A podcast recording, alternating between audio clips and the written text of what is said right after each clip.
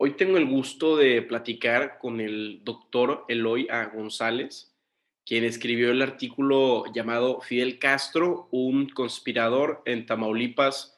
Doctor, de verdad que muchísimas gracias por estar aquí con nosotros en el programa. Gracias a usted, me complace mucho eh, cooperar con ustedes y cooperar con un profesional joven y por demás eh, bien preparado por lo que pude apreciar. Perfecto, doctor. Otra vez, muchas gracias. Y empezamos eh, con la primera pregunta, ¿no? Eh, ¿De dónde surge eh, la inspiración de, escribir este artículo y más sobre, sobre Fidel Castro en Tamaulipas, que es algo que no se sabe tanto? en realidad, desde el año 2004-2005, yo comencé a escribir para un periódico local aquí en el Metroplex periódico hispano, por supuesto, y estuve durante más de 10 años escribiendo una, una columna. Siempre me interesó, por supuesto, como hay tantos mexicanos en la zona del Metroplex, con los cuales interacciono perfectamente bien, pues los puntos de convergencia entre los intereses de Cuba y los intereses de México como tal siempre me interesó y escribía mucho sobre este asunto. En el 2007 me sorprendió la invitación del gobierno de, de Tamaulipas para ir a trabajar en los servicios del Centro de Oncología de Tamaulipas y fui para allá. Fue una experiencia muy interesante y me preparé para seguir viviendo y trabajando en México, pero lamentablemente tiempo después tuve una enfermedad súbita y tuve que regresarme para los Estados Unidos. Estando ya en Tamaulipas, relacionándome con un amigo que estaba vinculado con aquella zona y que además conocía del Metroplex, que me había dado mucha información sobre México. En particular, fue que empecé a escuchar cosas muy interesantes. Como cubano y vinculado con, con aspectos de la política en Cuba, como estuve, razón por la cual salí al exilio, me interesó cosas que escuchaba en Ciudad Victoria, que me sorprendieron, porque no lo sabía. Y era que allí cerca, muy cerca, en un pueblito que se llama Abasolo, había un campamento con cerca de 50 o 60 cubanos recibiendo entrenamiento militar con todo lo que se establece, con todo lo que se establece en todos estos procedimientos de, de un grupo armado preparándose en un país extranjero.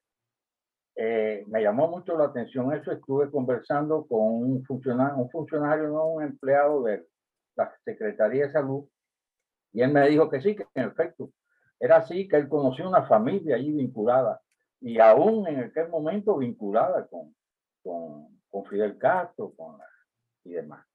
Me dijo el apellido, no me, no me recuerdo ahora, me falla en ese aspecto, pero sí vi todo eso. Y ahí cada vez que entraba a, internet me ponía a buscar todo lo relativo a esto. De ahí pude saber que, por ejemplo, en un momento dado, todas aquellas personas que estaban en aquel campamento llegaron de súbito a Ciudad Victoria. Se metieron en los dos hoteles que hay allí, ¿no? El Sierra Gorda y los Monteros, frente por frente al, al parque de Juárez, que Juárez, como andaba y desandaba todas aquellas calles, yo me digo, estoy en el Sierra Gorda y aquí estaban 40 o 50 cubanos en el año 50, 56. Y así me lo hicieron saber. Un día me encuentro con un ilustrador de zapatos, limpia bota, como decimos nosotros. Me dijo, pues, eh, cuando me pregunta que si era cubano, me dice, por aquí anduvo Fidel Castro. Bueno, sí, mira, uno de los que trabajaba aquí con nosotros, delante de Montero, le ilustraba los zapatos a Fidel y él le dijo, usted me conoce, usted sabe quién yo soy, yo soy Fidel Castro, algún día voy a ser famoso. Así mismo le digo, le digo me voy a trabajar a, a, Reynosa y una tarde me encuentro sentado en una casa, en una comida familiar y me empiezan a hablar de que Fidel Castro había estado en, Reynosa. Yo sabía que había estado en Reynosa, por supuesto, y lo había leído. Pero que su compadre era dueño de una gasolinera y como Fidel Castro estaba allí pasando tantos trabajos, por las calles, deambulando por las calles de Reynosa, tuvo a bien ponerlo a trabajar en una gasolinera, cosa que dudo. Por muy difícil que tuviera la situación y mis investigaciones son bastante completas en ese aspecto, allí había dinero y había dinero bastante. Esa es la razón por la cual yo me veo en todo esto y siempre busqué todas estas informaciones. Y de ahí surge este artículo y otros más que escribí, otros más que escribí, no precisamente sobre el otro ya usted lo tiene, pero sí sobre temas de, de, de los cubanos, de Tamaulipas, etcétera.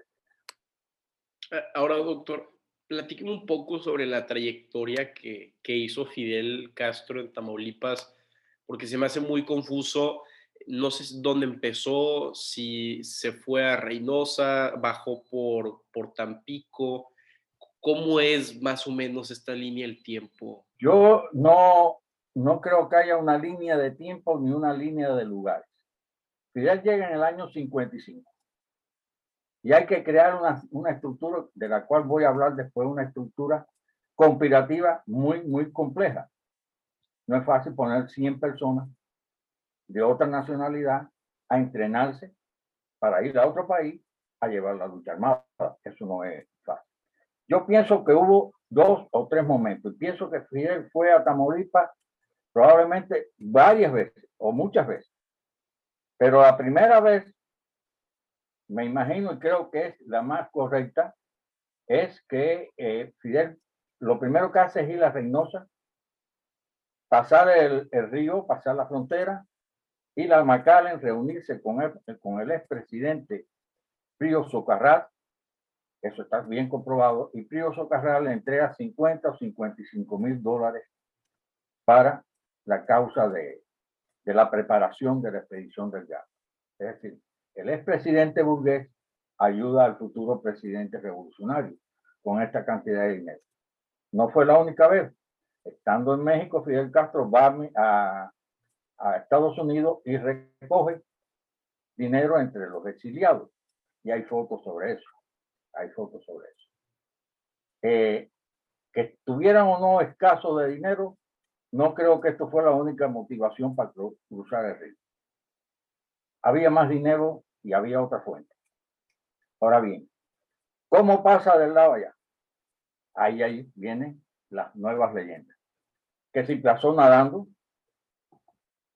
que si pasó con un grupo de, trabajadores que iban a, a, hacer trabajo, que estaban entrando, pero de manera ilegal, si pasó por el puente o quién lo ayudó. Parece que en efecto él, él va con, eh, su lugarteniente en ese momento eh, hasta, hasta el puente, este se queda detrás y él pasa. Y pasa normalmente. No hay por qué pensar que no tenía la posibilidad de pasar. Otros dicen que fue ayudado por un eh, funcionario del petróleo rico eh, que, que, siempre mantuvo relaciones con él antes de la revolución y después del triunfo de la revolución. Finalmente, no, no creo que eso es lo más importante. Pasó, se reunió en el, el hotel FC principal, para Spring creo que se llama, en, en McAllen, y recogió su dinero y regresó.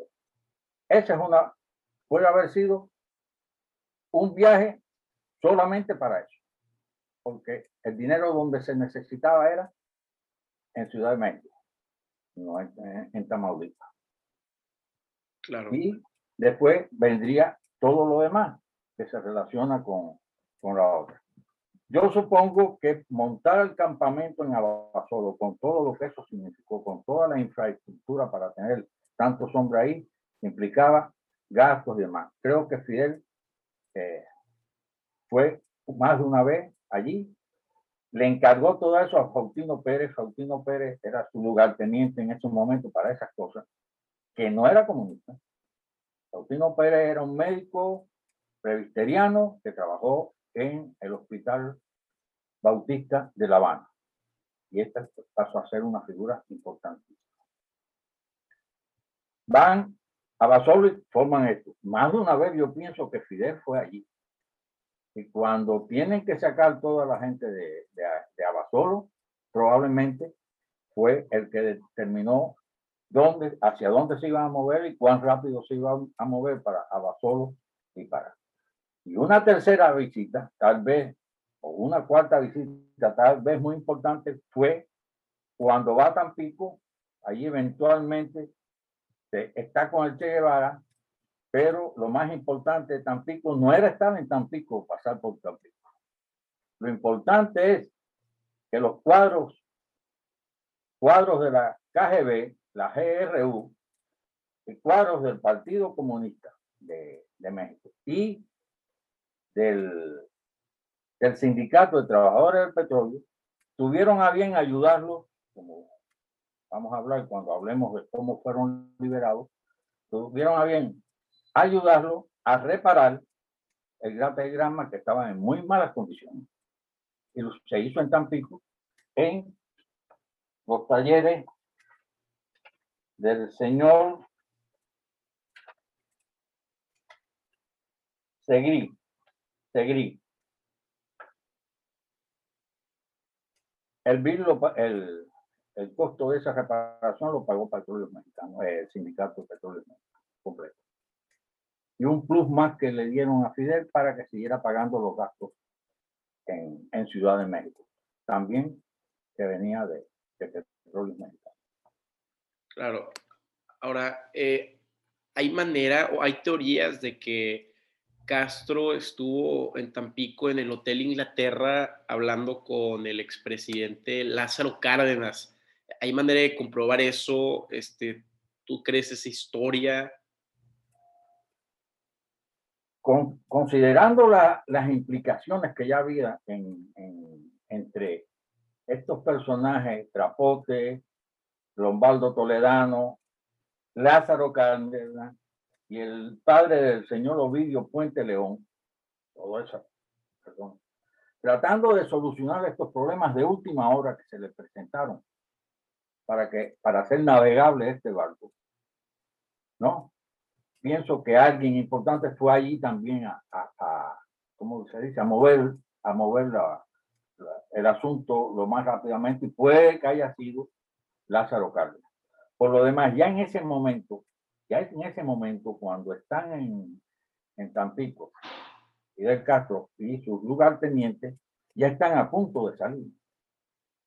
Camino a Turma para montar, para, eh, para abordar el, el, el eh, no dudo que Lázaro Cárdenas haya estado allí como una especie de despedida, como también estuvo el, el cuadro importante de, de, la Internacional Comunista, eh, Flavio Bravo, que estuvo hasta el último momento acompañando a, a Fidel Castro y estuvo en Tampico.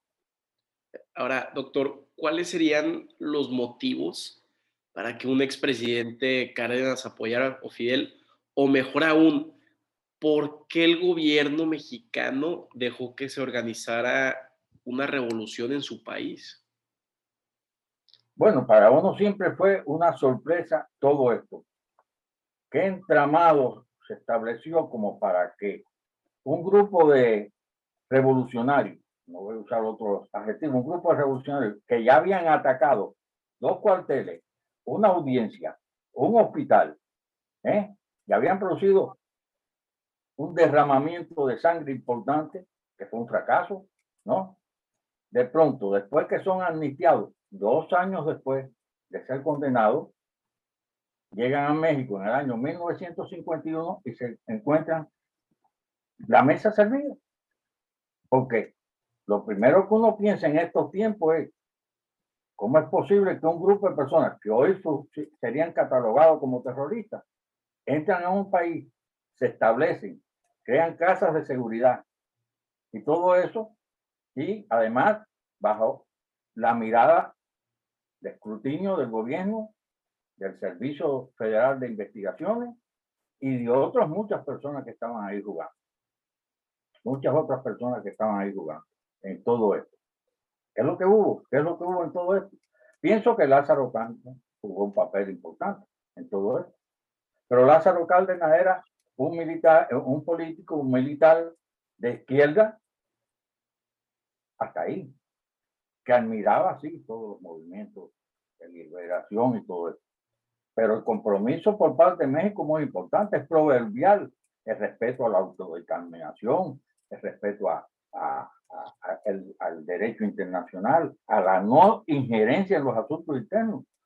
Había unas relaciones estrechas entre el gobierno de Batista y el gobierno de México, como lo hay ahora entre el gobierno de Venezuela, que es una dictadura, y el gobierno de México, porque las relaciones se establecen así. Y de pronto, el propio gobierno de México admite toda esta, todos estos asuntos, le da la bienvenida. Pasaron más, muchas más cosas. No le echemos toda la culpa a Gutiérrez Paz. Fueron muchos los que jugaron ahí en todo eso.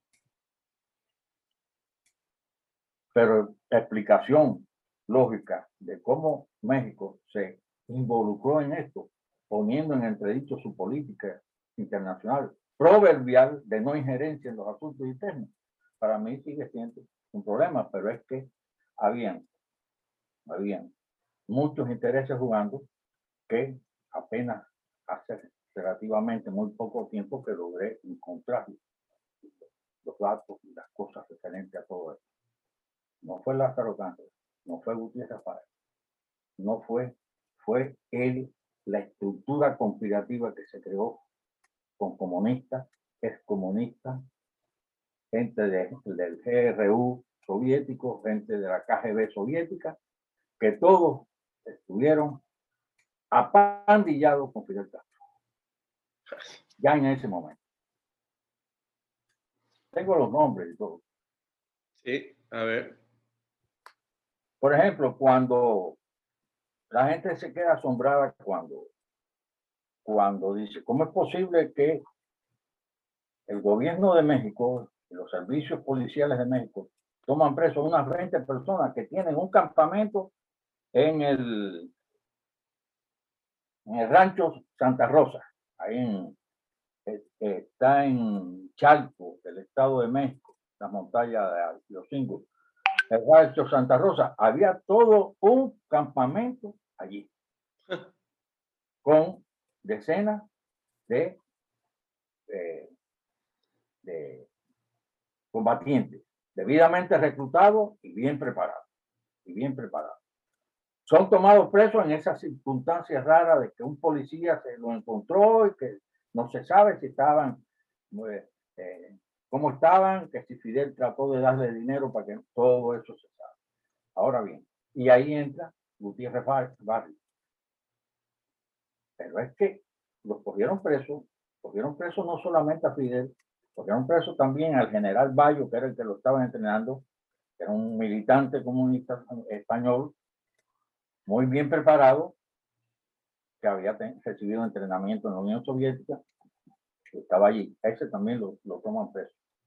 Toman preso al Che Guevara, pero toman preso también a un comunista eh, nicaragüense muy vinculado con otro que se llama Alberto Torres, que habían salido huyendo de Guatemala cuando cae el gobierno de Jacobo Hermes. Coincide la detención de Guerrero con la detención de todos estos. Y llevaban seis días. Nadie sabía cómo iban a salir de ahí porque cuando los detuvieron estaban armados. Y cuando eh, registran en la hacienda de Rancho Santa Rosa, aquello estaba lleno de armas, documentos y todo, ropa, ropa de, de militar y todo eso. No es claro ni el agua, algo había que hacer con, con una cosa como esa, imagínate que eso ocurre ahora. Entonces, ahí están ellos sin saber qué hacer el sexto día. El sexto día se produce una llamada quién llamó o quién lo llamó, no. avisan a un, una persona de nombre Víctor Trapón. Era un alto agente encubierto de la Grupo Soviética. Usted sabe quién es. Y ese persona llama a Vicente Lombardo Toledano y este Lombardo Toledano, Noel Guerrero, hablan con Lázaro. ¿En qué medida entró en esta, en, esta jugada Gutiérrez Valle? Barrio, perdón, yo no sé. Lo cierto es que Fidel habla de Gutiérrez Barrio como una persona muy notable, muy decente, muy eh, al cual él admira y respeta, y Gutiérrez eh, Barrio, en efecto, se alinea con, con Fidel Castro hasta donde llega la admiración de uno hacia el otro y demás. ¿Cómo ocurre estas cosas? Bueno, hay alguien que escribió un libro que dice que, que se llama así, Los hombres erotizados por Castro. Yo no creo que aquí hubo nada de erotización.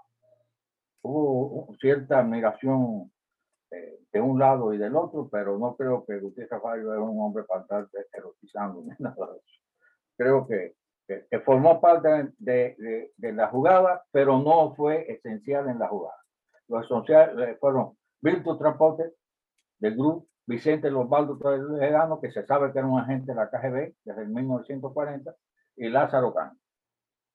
Y aquí solicitan los servicios también del padre de José Ovidio Puente León, que era un comunista de Veracruz, que era líder sindical de, de sindicatos de trabajadores del petróleo, porque de todo este movimiento surgió tres cosas muy importantes. Esto ocurre en junio del año 56. Quedan cuatro o cinco meses para que salga el drama y no hay nada. La gente está presa en Ciudad de México y está huyendo por Abasolo, por lo que yo cuento de los dos personas que desertaron en Abasolo y Fidel dijo hay que sacarla toda a la gente de aquí. En este momento, en este instante, ellos están está colgando de un hilo la, eh, la salida del yate grande. Y logran lo que nadie esperaba con la ayuda de este entramado comunista y de este entramado sindical que en la cual no intervienen los cubanos. Filtro Transporte, Osvaldo Torreano, el padre Ovidio Fuentes León, Lázaro Cárdenas, el motivo que sea comunista, sino él. Logran que los liberen de inmediato. No le hicieron ni un, ni, un juicio, no le pusieron ni una multa de dos pesos. Logran que les reparen el, el yate Granma. No sé si el casco lo repararon en Tampico, pero sí participaron en eso. El motor lo desmontaron completo el yate Granma, lo montaron en un, en un, eh, en un, una toca, en un camión de petróleo mexicano, lo llevan hasta Tampico, le hacen una reparación general al, motor de mexicano. Allí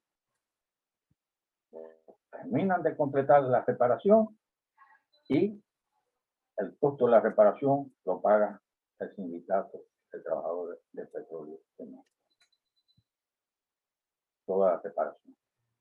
En tanto que parece que quedó algún dinero adicional y José Puente León asegura que fue entregado para que siguieran pagando las rentas, los gastos de todos los expedicionarios que todavía estaban en Ciudad Eso fue, eh, pasa así. Eso fue así. Eh, siempre se habla del padre José Ovidio Puente León, no aparece el nombre, pero se sabe que era un dirigente comunista, sindical, radicado en Veracruz. No sé por qué. Salen de la cárcel y logran estas dos cosas, pero lograron otra cosa mejor. Por alguna razón, estas personas, Partido Comunista, sabían quién es, que había un infiltrado dentro de las filas de, los expedicionarios de Gran. Es una historia muy oscura se sabe que uno o dos personas fueron eh, eh, descubiertos y ajusticiados. Mucho antes, algo antes de salir el porque eso, eso era lo que Mataron tres pájaros de un tiro. Sin ningún tipo de, cargo por, por estar en un país extranjero recibiendo preparación militar para ir a otro país con el cual se tenía relación para actual. Esa es, la situación. Es, una de las cosas más interesantes. Sí, no, es impresionante, doctor. Parece hasta una película de detectives o de espías donde hay muchísimos conspiradores que uno nunca hubiera pensado. Este, pero digo, este doctor, ya para no quitarle más tiempo y antes de, cerrar la entrevista, este, algo más que quiera agregar, este, dónde podemos eh, leer sus artículos. Voy a referirme a dos cosas antes de terminar porque son interesantes. La primera se refiere, quiero referirme en específico, y voy a ser breve porque ya sé que, su tiempo es también valioso. Yo pienso que la, historia entre México y Cuba tiene tres puntos ágiles. Los voy a mencionar. Una fue la relación trágica de Francisco Madero y el embajador cubano Márquez Estel muy conocido dentro de la historia. El otro fue el asesinato del líder estudiantil y comunista Julio Antonio Meyer en México en enero del 29, 1929. El tercero fue este que nos ocupa ahora, que son los preparativos en México de la expedición del Yate Grande. Y finalmente, un cuarto escenario, el escenario de la estadía de Oswald en México durante una semana donde convergieron muchas cosas. Leyendo de nuevo todas estas cosas, porque me encontré un artículo muy interesante de esto, de último. Yo diría que así como ocurrió con la, la preparación de la expedición del Yate Grande, eh, y sucedió igualmente con Oswald. Alguien dijo, una cita que traduje del inglés, México City es aplicable a las dos situaciones. En México City es el lugar donde los enemigos coexisten más o menos abiertamente. Y durante la preparación, esos dos años de la expedición del Yate Grama, había muchos enemigos coexistiendo ahí. Pero muchos enemigos. Déjeme decir eh, también que yo me encontré todos estos datos. Yo me encontré todos estos datos en un libro que apareció hace aproximadamente un año, que ha aportado mucha, mucha información, que es el Soviet Caribeño, de César Reiner Leal. En el capítulo 10 se habla de todo lo que significó la estadía de Fidel Castro, las autoridades mexicanas, las organizaciones comunistas de México y de Cuba, y finalmente, cómo jugaba en todo esto la inteligencia soviética en aquel momento. Porque usted se sorprende de que estemos en, una, en un asunto de injerencia en los asuntos internos, de gente que va a un país a prepararse más. Pero fue muy interesante que en apenas 18 meses se hizo una operación completa de reclutamiento y se reclutaron más de 100 personas. Se trasladó a estos combatientes, se hospedaron en casas de seguridad, se buscó recursos para mantener a toda esta gente en Ciudad de México. Se compraron armas, incluso mediante un tráfico, mediante un tráfico de contrabando a través de Ciudad Mier. Se entrenó a toda esta gente con, con entrenamiento como es correcto, ¿no? Se compra un barco y se coordinó con, con la gente que estaba en Cuba. Todo eso se hizo porque había toda una estructura de la Internacional Comunista apoyando esto. Allí estuvo todo el tiempo Piqué, Fabio Bravo, eh, el, mismo que estaba antes en, Guatemala, Severo Aguirre del Cristo, y otros más, hasta, hasta una lista que puede ser unas 20 personas. Se reunían con Fidel, hablaban con Fidel, en tanto que Raúl Castro salió de Ciudad México de manera secreta y fue a Europa. No se sabe qué, se hizo. Ya en ese tiempo estaba Leonor trabajando por la KGB en México, en Ciudad de México. Por último, les voy a decir un dato muy importante que siempre me lo he guardado. ¿Hubo una sola expedición del, del Grama o hubo una segunda expedición también? Eso está en la historia, no está en la historia. Cuando yo trabajaba como médico residente en el hospital, en el Instituto Nacional de Oncología, trabajaba codo a codo con un especialista que se llama Edmundo Rodríguez López. Ya murió. Edmundo Rodríguez López fue del movimiento 26 de julio y vivió cinco años, no como Fidel que tuvo dos años, tuvo cinco años en el exilio en México. Era un hombre muy reservado, no le gustaba hablar, el hermano lo había asesinado la, la policía política de, de, de, Batista y él había tenido que salir yendo de Cuba. Cinco años tuvo en México. Una de las pocas personas que recibí en su casa, bueno, tuve dos o tres veces allí conversando con él. Y sale un día el tema de, de México. Empieza a hablarme de un asunto de tipo privado, que no voy a mencionar, y me dijo lo siguiente. Yo estaba cuando se hizo la preparación para la segunda salida de un barco con combatientes perfectamente entrenados para apoyar a los que ya estaban en la fiesta maestra. Llama eh, el Che Guevara que había que nombrar un médico para esa expedición. Y le dicen y nombran a un médico cubano, también fallecido, del movimiento 26 de julio, que se llama Roberto Soyer Gigalte. Yo lo conocí después en Cuba. Fue una figura destacada de la salud en Cuba. Cuando llaman que Gigalte, eh, era el médico que tenía que subirse al barco, que ya se sabía, el hombre no quiso subirse. Eso es grave y esto nada más lo sabía esta persona porque dijeron, no hables más nada de eso. Ahora resulta ser que el que va, ya tú no vas como combatiente, el que va como médico asignado a esa salida es. Es decir, que hubo un segundo barco que se preparó y un segundo barco que salió de México y un segundo barco que no llegó a Cuba. ¿Por qué? Me lo contaba él cuando ya estaba como a cuatro o cinco millas, un oleaje muy fuerte, se le cae uno de los combatientes para, el agua, no sabía nadar, y él, que era buen nadador, y otro más, se lanzaron y sacaron a romper. No había manera de que aquel barco progresara con tanta carga y el oleaje que había. Regresaron a puerto y le avisaron desde Cuba y demás que se suspendía esa segunda expedición según este hombre que estaba arriba del barco y me contó todo eso, hubo una segunda expedición. Es decir, que después, de, después del, del yate Granma quedaron combatientes en México, debidamente preparados para ir para Cuba. Es interesante. O sea, ver si...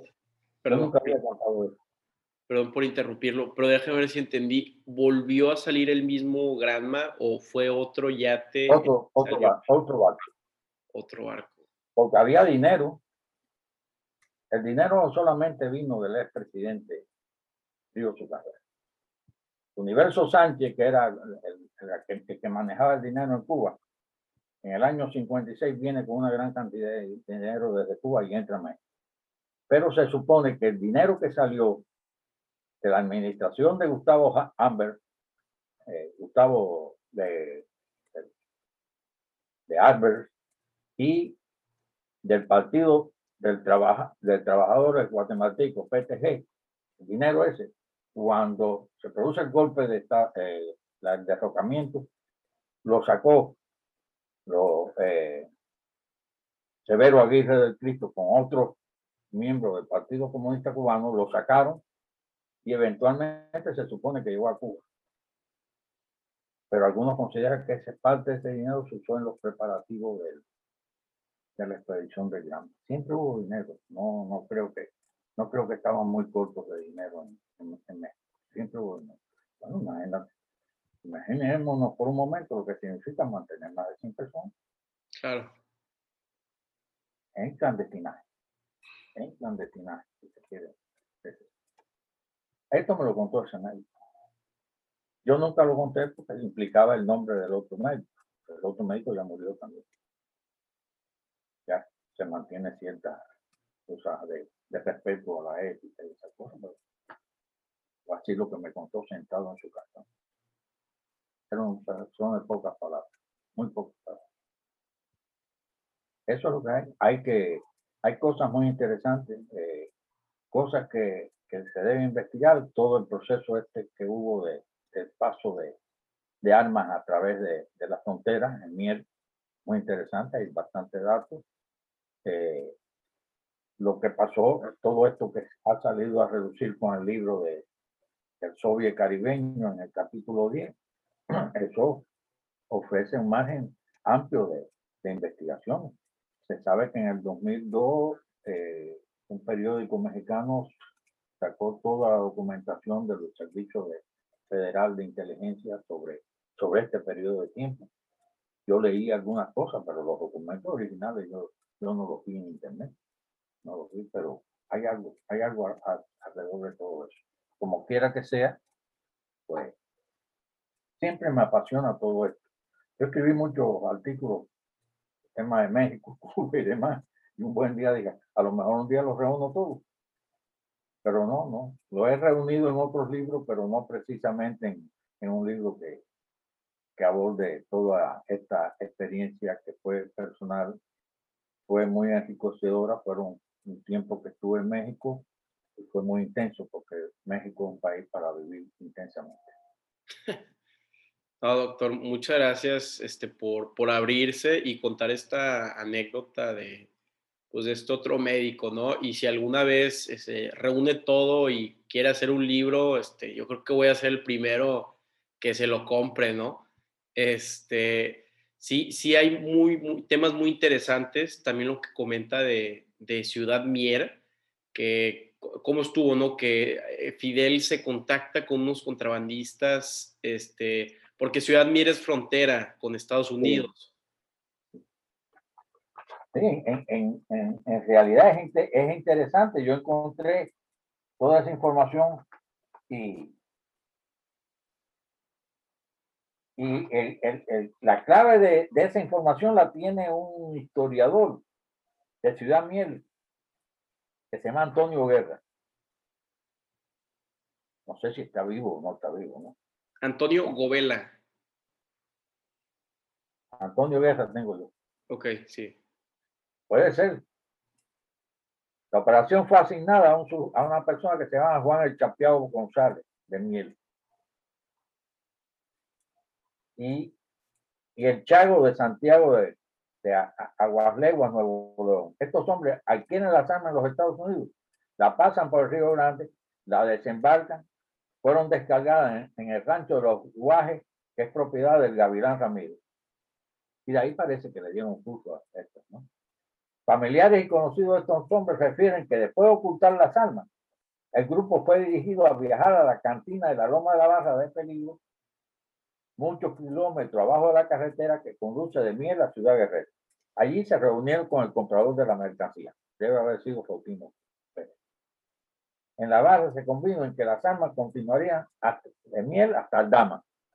Esto queda cerca de Tampico, ¿no? Aldama. Eh, no Aldama, recuerdo. Sí. sí, está cerca. y de allí a Veracruz, donde van, serían cargadas en el barco grande. Eso es lo que hay con respecto a eso, ¿no?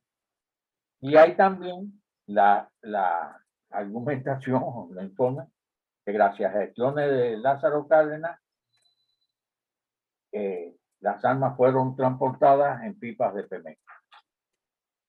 Porque de miel, de miel a Tuxpan en Veracruz es una distancia importante. Sí, es, Lo sabe mejor que yo. claro, son más de 800 kilómetros. Tiene que ser, y tiene que ser bien resguardado, hacer un cargamento importante, si lo paran o, o alguien en habla o cualquier cosa. eso. Es decir, que todo esto es, todo esto es interesante. ¿no? Las armas de Ciudad México se sabe que las compraron en Almería de México, eso siempre lo han dicho. incluso.